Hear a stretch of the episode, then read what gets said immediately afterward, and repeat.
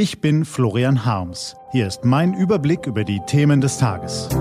T-Online-Tagesanbruch. Was heute wichtig ist. Montag, 18. Mai 2020. Was der Fußball tun muss, betrifft uns alle. Heute vom Chef vom Dienst News, Daniel Fersch. Gelesen von Ivi Strüving.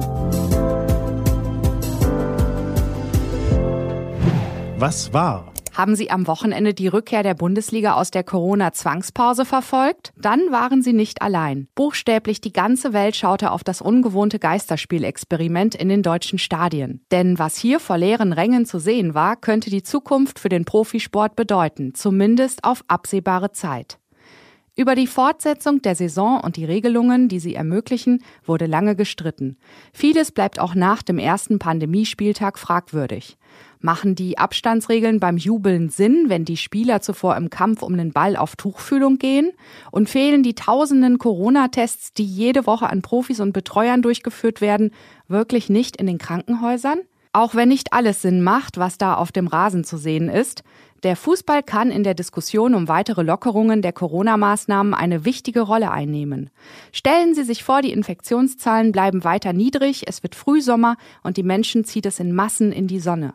Dann können die Bilder aus den Stadien auch denjenigen, die sich nicht für Nachrichten interessieren, vor Augen führen, dass wir uns noch immer in einer Pandemie befinden.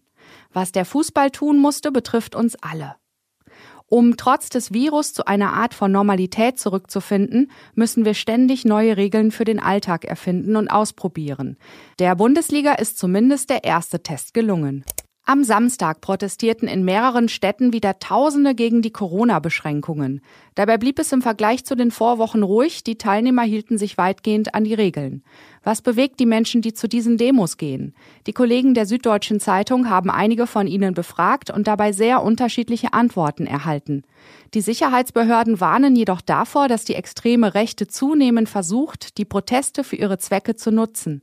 Er sehe den Trend, dass insbesondere Rechtsextremisten das Demonstrationsgeschehen instrumentalisieren, so Verfassungsschutzchef Thomas Haldewang.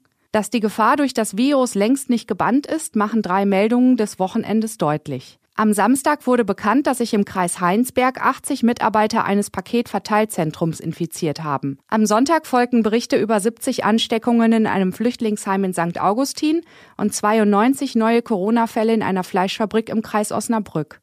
Man kann es nicht oft genug betonen. Überall dort, wo viele Menschen auf engem Raum zusammenarbeiten oder leben, droht das Risiko eines neuen Virus-Hotspots. Ein besseres Argument für die Wirksamkeit von Abstandsregeln und Kontaktbeschränkungen kann es eigentlich nicht geben. Was steht an? Die T-Online-Redaktion blickt für Sie heute unter anderem auf diese Themen. Ab heute dürfen in fast allen Bundesländern die Restaurants wieder öffnen. Welche Regeln nun beim Besuch einer Gaststätte gelten, erfahren Sie auf t-online.de. In vielen Regionen Deutschlands können auch Hotels wieder Gäste empfangen. Sollten die Infektionszahlen weiter niedrig bleiben, besteht berechtigte Hoffnung auf Sommerurlaub, zumindest im Inland. Aber wie sieht es innerhalb Europas aus? Darüber will Außenminister Heiko Maas heute in einer Videokonferenz mit seinen EU-Amtskollegen reden.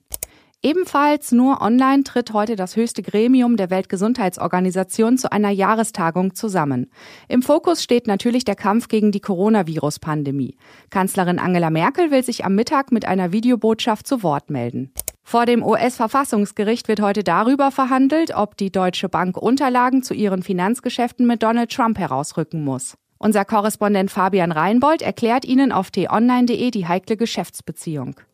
Diese und andere Nachrichten, Analysen, Interviews und Kolumnen gibt's den ganzen Tag auf t-online.de und in der App. Das war der T-Online-Tagesanbruch vom 18. Mai 2020. Immer auch zum Anhören auf t-online.de-tagesanbruch.